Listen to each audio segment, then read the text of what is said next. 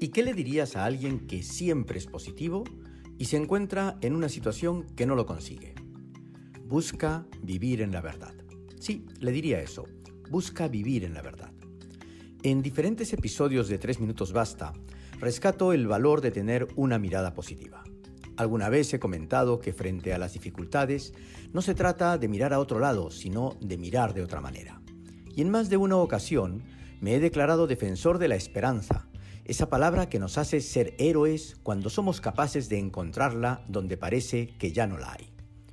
Lo podría repetir una y otra vez, porque soy un convencido de la fuerza de la actitud y que no hay problema que se le resista a la pasión. Pero, ¿se puede ser siempre positivo?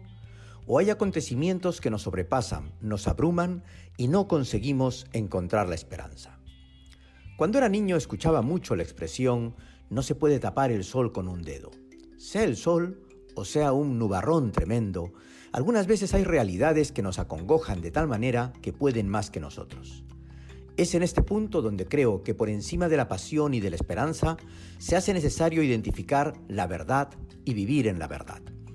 Todos necesitamos vivir en la verdad. La verdad sosiega, la verdad da paz, la verdad ilumina el entendimiento y fortalece la voluntad. Cuando una persona muy querida contrae una enfermedad terminal, no hay manera natural de mirarlo en positivo, pero sí de vivir en la verdad de lo que sucede y encontrar y transmitir paz.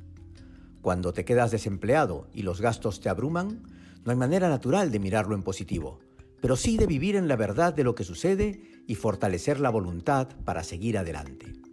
Como líderes, cuando vivimos en la verdad descubrimos quién nos adula y quién nos ofende somos capaces de actuar adecuadamente dando peso a las razones objetivas por encima de las subjetivas para tomar decisiones sobre nuestros liderados basadas en la meritocracia.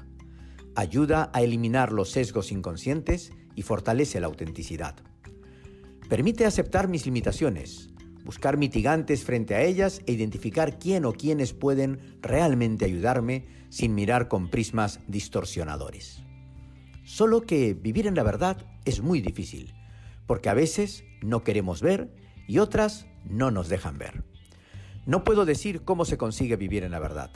Solo sé que me esfuerzo cada día por lograrlo. Cuando las cosas se me han puesto difíciles, he encontrado la respuesta en la verdad. Por eso, busca vivir en la verdad.